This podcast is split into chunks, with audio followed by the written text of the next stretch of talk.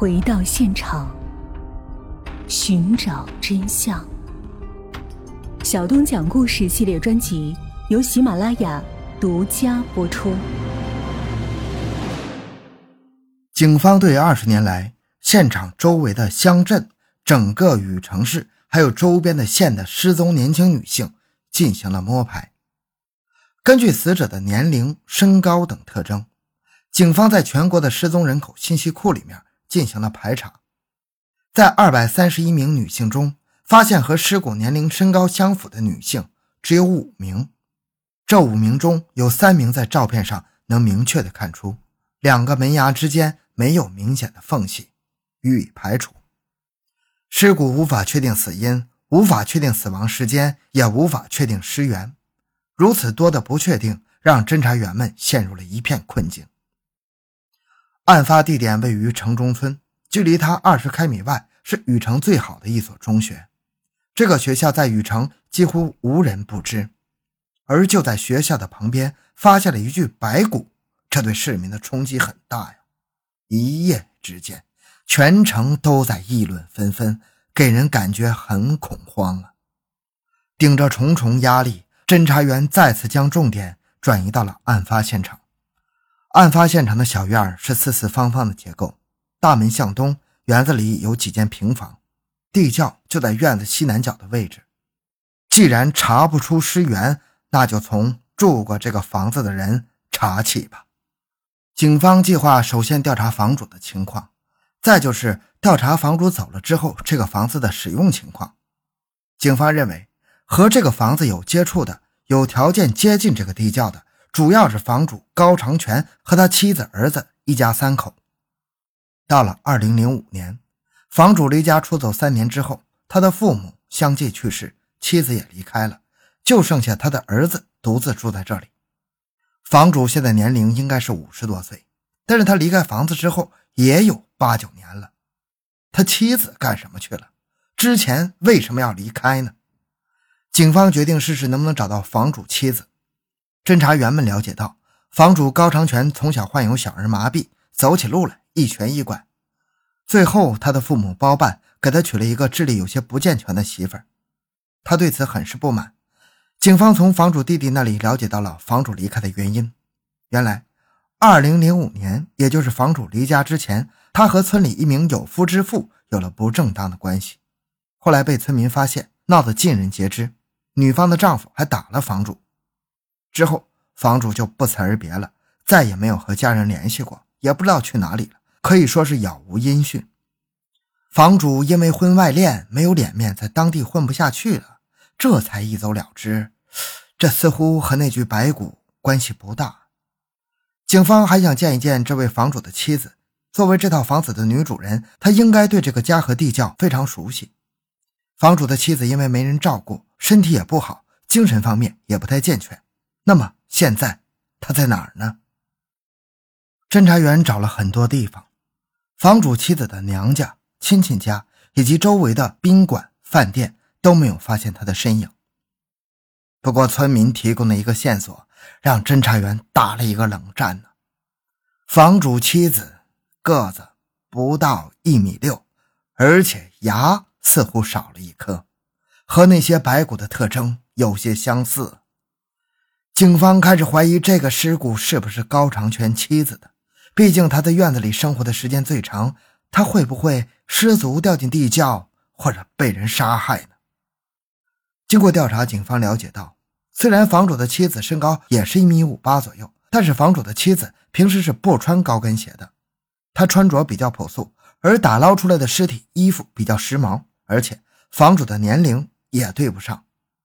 房主的妻子是一九六四年出生，二零零八年离开家的时候已经四十四岁了。一个四十四岁的女人不可能在死亡之后变成了二十五岁，但是尸骨检验死者年龄。是二十五岁。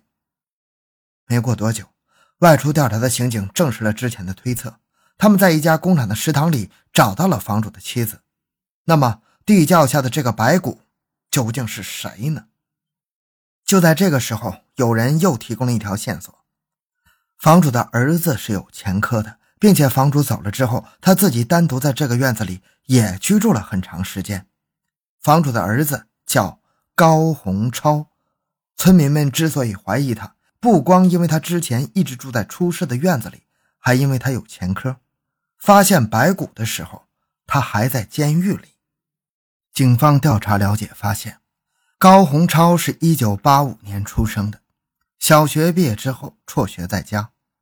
小时候，爷爷奶奶很照顾他，但是爷爷奶奶去世之后，他就结交了一些不三不四的朋友，和他们一起做坏事慢慢的被带坏了。据了解，二零一二年，二十七岁的高洪超以卖废品为名，将一名五十多岁的大妈骗到自家的院子里，持刀抢劫了对方近一千块钱。最后，大妈报了警，他也因为抢劫罪被判有期徒刑七年。把外人拉到自己家里来打劫，这事儿可出乎了侦查员们的意料啊！更让人没有想到的是，高洪超不只有这一次案底。房主走了之后，高洪超受到两次打击，都是因为抢劫。随着对房主儿子调查深入，警方对他的怀疑也在上升。他在这个院子里居住，肯定知道这个地窖的情况，有作案的条件。他最近一次入狱的时间是在五年前，之前他一直在家，这也符合白骨化三年以上时间的条件。其三，他有重复犯罪的记录，有暴力犯罪倾向，而且警方还得到一条重要线索：有邻居反映，看见他带着相同年龄的女性回来过。警方猜测，这个高洪超领的这个女孩。会不会和这个女性的尸骨有关系呢？不排除他对女朋友下手的可能性啊！侦查员迅速到监狱里提审高洪超。高洪超对家里的地窖有点印象，但是什么时候建的，是谁建的，他都说不清楚。一组侦查员在附近的村庄里寻找所有和房主儿子交往过的不良青年，以及那个和房主儿子同时回家的女孩。侦查员们走访了近百户人家，终于找到了房主儿子带回家的那个女孩。据了解，两个人只是普通的朋友，女孩并不知道高洪超的事儿。找到了高洪超的女朋友，也排除了她是地窖女士的可能性。可是白骨究竟是谁，依然是个谜呀。负责提审高洪超的侦查员也没有新的突破。高洪超矢口否认他跟地窖的白骨有关。看着他也不像是在撒谎。位于山东西北部的禹城，曾经是大禹治水的地方，禹城的名字因此而来。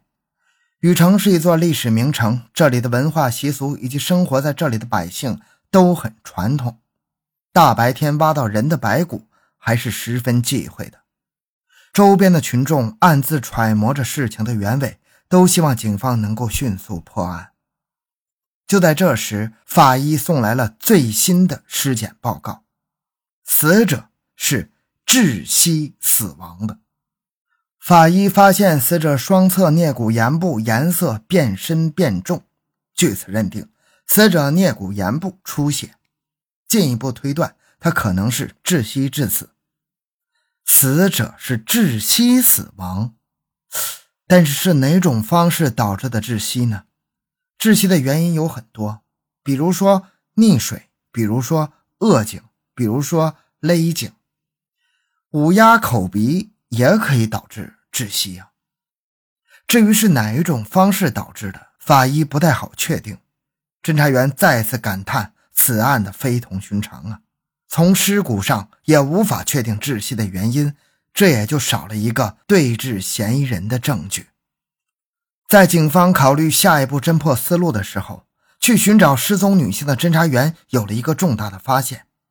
通过摸排，警方发现有一个叫方莹的女子失踪有将近十年了。调查之后，侦查员们惊奇地发现，这个女性不仅和地窖里的白骨比较符合，她的身份也是耐人寻味的，因为她不是旁人，正是房主离家出走之前有过暧昧关系的人。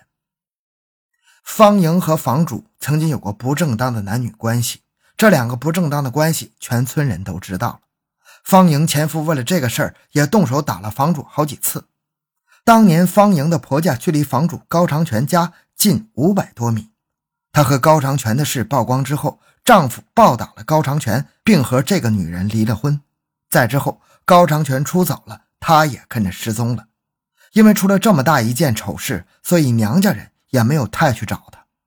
村里人反映，方莹面容姣好，穿着比较时尚，和警方发现的女性尸骨的衣着有相似的地方。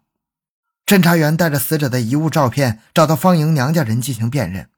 但是方莹的娘家人已经记不得她离开时穿的衣服了。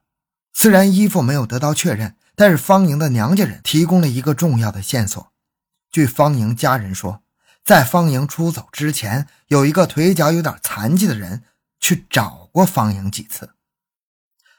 高长全腿脚可是有残疾的，方莹失踪前被一个腿脚有残疾的人找过，警方几乎可以确定。找方莹的人就是高长全呢，他会是因为与方莹婚外情被暴打，迁怒方莹而痛下杀手吗？如果是这样，他的出走和方莹的失踪便有了合理的解释了。警方立即开始对嫌疑人房主高长全展开寻找。侦查员想起了高长全的弟弟，他帮着高长全既管房子又管儿子，对高长全的去向应该是知情的。